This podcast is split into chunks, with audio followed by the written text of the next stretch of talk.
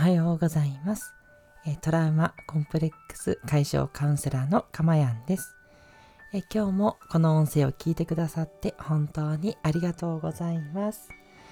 えー収録している日時は2021年10月28日の4時30分をちょっと過ぎたあたりになります。はい、ということで今回は20回目ということでいやーここまでまず続いてきてよかったなというふうに思っております。ね、えーどこまで続けられるのかという感じなんですが、えー全くですね、無理はしていません。えー早起きがね、ちょっと、えもしかしたら無理になってくるのかもしれませんけど、えこういったね、ゆるい、え感じでで、それをね、えーあなたのにもぜひ、えーゆったりとした気持ちになっていただきたいという思いでやっていますので、えここはね、ブレずに続けていければいいんじゃないかなと、そしたら続いていくんじゃないかなというふうに思ってます。はい、今回のテーマですが、腹をくくった方が楽になるというテーマでお話をしていきたいというふうに思います。えまず、えあなたは今腹をくくってますでしょうか？というね、そういう聞き方をすることでないですね。なんか言ってて日本語なんだけど違和感がみたいな 感じですけれども、えー腹をくくるというのは、まあ、決意するとか覚悟するとか決断するとかですよね。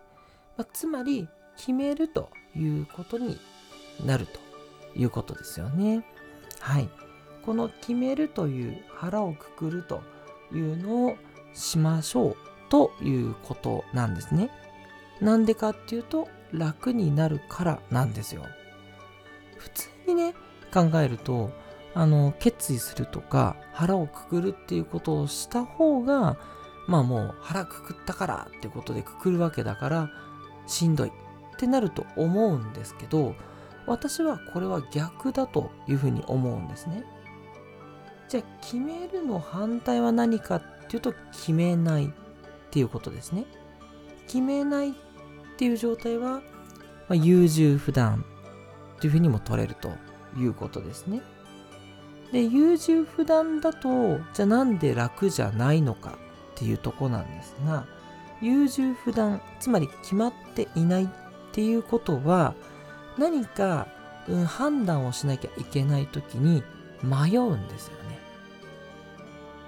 例えば、えーご飯を食べに行って、えー今日何食べようかなえっ、と、お蕎麦にしようかなカレーにしようかなうん、はたまた、なんかこう、なんとかランチみたいなのにしようかなっ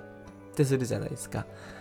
で、優柔不断なので、あれもいいな、これもいいなって言って決めらんないので、じゃあどうしようって言って悩んでしまうわけですね。まあこれがね、ランチとか、まあ、楽しい方向なら全然いいんですけど、そうじゃない場面でね、うん、悩むっていうことが出てくるとなかなか大変なわけですよね。まあ、例えば、あのー私の話ですと、まあ子供がね、まだちょっとちっちゃかったりしますので、まあ、よく熱出したり、まあ風邪ひいたりとかよくあるわけなんですよ。で、そういった時に、あの私の場合共働きなので、じゃあその子供をどっちが連れていくのか、どっちが仕事をちょっと休んだりとか、あの半分お休みもらうとかして連れていくのかとかね、そういうことがね、議論になるわけですよ。で、この時に、えっ、と、今日の仕事の忙しさからして、うーん、どうかな休めるかないや、休めるの方がいいか。いや、休んだらでもやっぱりちょっと遅れちゃったら大変かな。いやいや、でも子供の面倒見ないとな。みたいなね、感じで、ぐじぐじぐじぐじ悩むという。まあ、これがこういう優柔不断っていうような状況だと思うんですよね。だこのやっぱり優柔不断な状況だと、まあね、今の例、確かになかなか状況にもよるし、仕事の状況にも子供のね、調子の悪さにもよるから難しいんですけど、やっぱそこをある程度線を決めておく。うん、こういう時はこう判断しようというふうに腹をくくっておくっていう感じなんですね。うん。をやっておくとすごく楽になります。えっと、私の場合は、もう基本的には、えー、妻の方にお願いするということにしています。ちょっと、え、世の女性方から批判を受けそうなんですけど、もうそういうふうに決めてます。だけど、どうしても妻が、えー、対応できないことがあります。その時はもう私が潔く受けるという形にします。はい。まあ、その時に仕事がもし私の方が忙しければ2人とも状況を伝えてでも基本的にはやっぱり私の方が、えー、すみませんと言って、えー、休むなり、えー、何かしら策を取るというふうにも腹をくくっています。うん。そうするとすごくね楽なんですよね。今まではじゃあどっちが休むとかどうする？じゃあこれ休んだら仕事にどう影響出る？みたいなね、ことをぐじぐじね、やってた時あるんですけど、こうある時、それがすごくしんどいっていうことに気づいたんですよね。なんでかなっていうふうに、えー、深掘りをしてったら、あ、自分は腹をくくれてないんだなと。もうこうしようって決めてないから、こんなに迷うし、しんどいんだなっていうことに気づいたんですよね。でそれからはもう決めてるのであのポリシーというのか判断基準というのかですね。もうそれが決まってるのでもうそれに従って動くっていうだけなんですよね。うん。だからこれもポリシーとかあのなんだろうな決まってるんで楽なんです。それに沿って動くだけだから。っていうことなんですね。なので、まあ、これどう見てもおすすめということで、もちろん、えー、あなたにおすすめしたい方法なんですが、じゃあ、腹をくくった方が楽だとかいいというのは分かってるのになんで腹がくくれないのかっていうところなんですけど私が思うに2つ原因があるんじゃないかと思ってます。1つ目は自分が損をするのではないか自分が損をするのではないかと考えているからじゃないかと思うんです。えどういうことかっていうと、まあ、先ほどの例だと子供の面倒を見るということと自分が仕事に行く行かないを天秤にかけるわけですがもし子供の面倒を見たら自分の仕事が遅くなってもしかしたら上司に怒られるかもしれない。周りの人から子供がいるからってこうひいきされてるよねっていう目で見られるかもしれない。とかそういうことを考えちゃうわけですね。で逆に子供の面倒を見なかったら妻に何か言われるかもしれない。うん。あそんなこともしてくれない冷たい父親だみたいなね見方をされるとかね。やどっちに転んだってそういうちょっと嫌なねえことが出てくるわけですよ。こういうね嫌なことをあの私はよくリスクというふうに言ったりします。でこのリスクといったものがえどんなものがあるかっていったことがよく分かっていない状況だとやっぱりですね自分がどんな損をするとかどんな辛い目に遭うかっていうのがわからないので腹をやっぱくるのが難しくなってくるんですよね。うん。なのでおすすめなのはこれあの腹をくくる時にどっちを取ったらどんなデメリットがあるのかどんなリスクがあるのかでこれを、えー、洗い出してしまうっていうのがおすすめですね。で洗い出してしまってでそのリスクが受け入れられるかどうかっていうことをよくよく考えた上でじゃあどっちが受け入れられるかって言ったところの、えー、なんだろうな低そうな方にもう決めちゃうっていう感じですね。うん。そのリスク嫌なことが、うん、それだったらもう受け入れられそうだなこっちの方がっていう、ものをですね、えー、選択していくといいなというふうに思います。例えばさっきの例であれば基本的にはやっぱり私は仕事を全うしていきたいっていう思いの方があります。まあ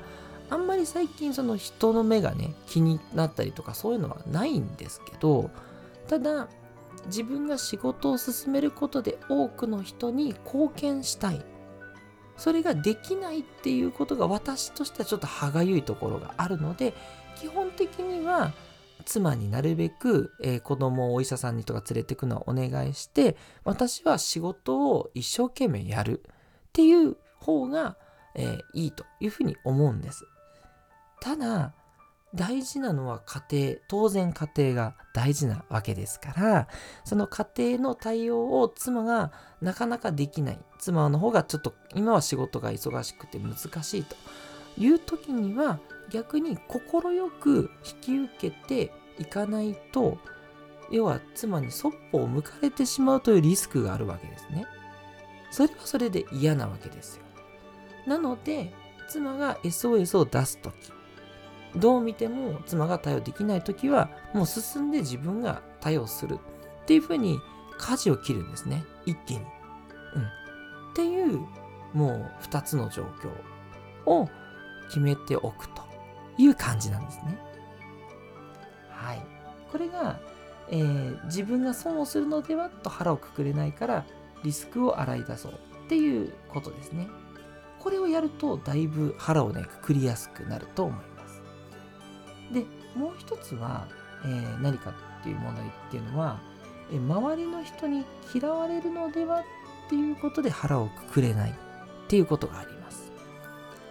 だからこう何かを、えー、決めるこうするって時に、えやっぱりこうそれを自分が選択すると周りの人にね嫌われちゃうんじゃないかなっていうふうに思っちゃうっていうことがねあると思うんですよね。それでちょっとなかなか決められないっていう方もいるかもしれません。さっきもね、あの会社の人にどう見られるかとか、妻にどう見られるかみたいなことちょっと言いましたけど、まあ、そういうところですね。で、ここはやっぱりその、なんだろうな、他人に認められたいっていう、やっぱ他者承認が残っちゃってるとこうなるんですよね。なので、ちょっと今日はね、お時間もあるので、詳しくはお話しできないんで、またなんですけど、他者承認じゃなくて、自己承認をしましょうと言ったところがポイントになってきます。はい。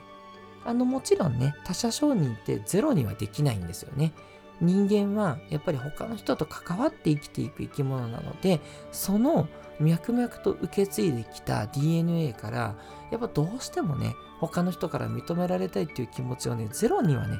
難しい。なかなかできないです。ね、悟りを開くお坊さんレベルじゃないかなと 個人的には思ってますので、なるべくね、自己承認によって小さくしていく。ただ小さくしていってもやっぱり他者承認は残っちゃうんで、もしそれが残れば、残った他者承認っていうのはあなたが大切にしている人だと思うんですね。もうどう頑張っても上司には、え、好かれないと自分は辛いんだという人はすごくね仕事とかにプライオリティを置いてる人だと思いますしどうしてもね奥さんもしくは旦那さんに認めてもらわないと生きていけないのという人はですねすごく家庭が大事、うん、もしくはそのね奥さん夫パートナーがすごく大事なんだと思うんですね。であればその大事な人を優先するというふうに腹をくくるということですね。うん。で、それ以外の、えー、人に対しては、もう腹をくくって、すみません、ちょっと、えー、対応できませんということで、もう嫌われても仕方ないというふうにしっかりと腹をくくるわけですね。何かを取ったらね、何かが、えー、取れないということになるわけですから、取れない方についてはごめんなさいということで、もう、あの、どう思われても仕方ないと腹をくくるわけですね。はい。それよりも何よりもなるべく自己承認を増やしていくというふうにすればですね、腹をくくりやすくなってくるというふうに思います。はい。ということで、え腹をくくった方が楽になるというテーマでお話をしてきたんですけど、まあ、最後にですねちょっとお伝えしたいなと思うのは、え、腹をくくって行動していったとしてもやっぱり違うなと思ったら途中で方針を全然変更していいよっていうことなんですよ。うん。これもね、あのちょっとこう完璧主義になりやすい人に、うん、陥りやすいかなというポイントなんですけど、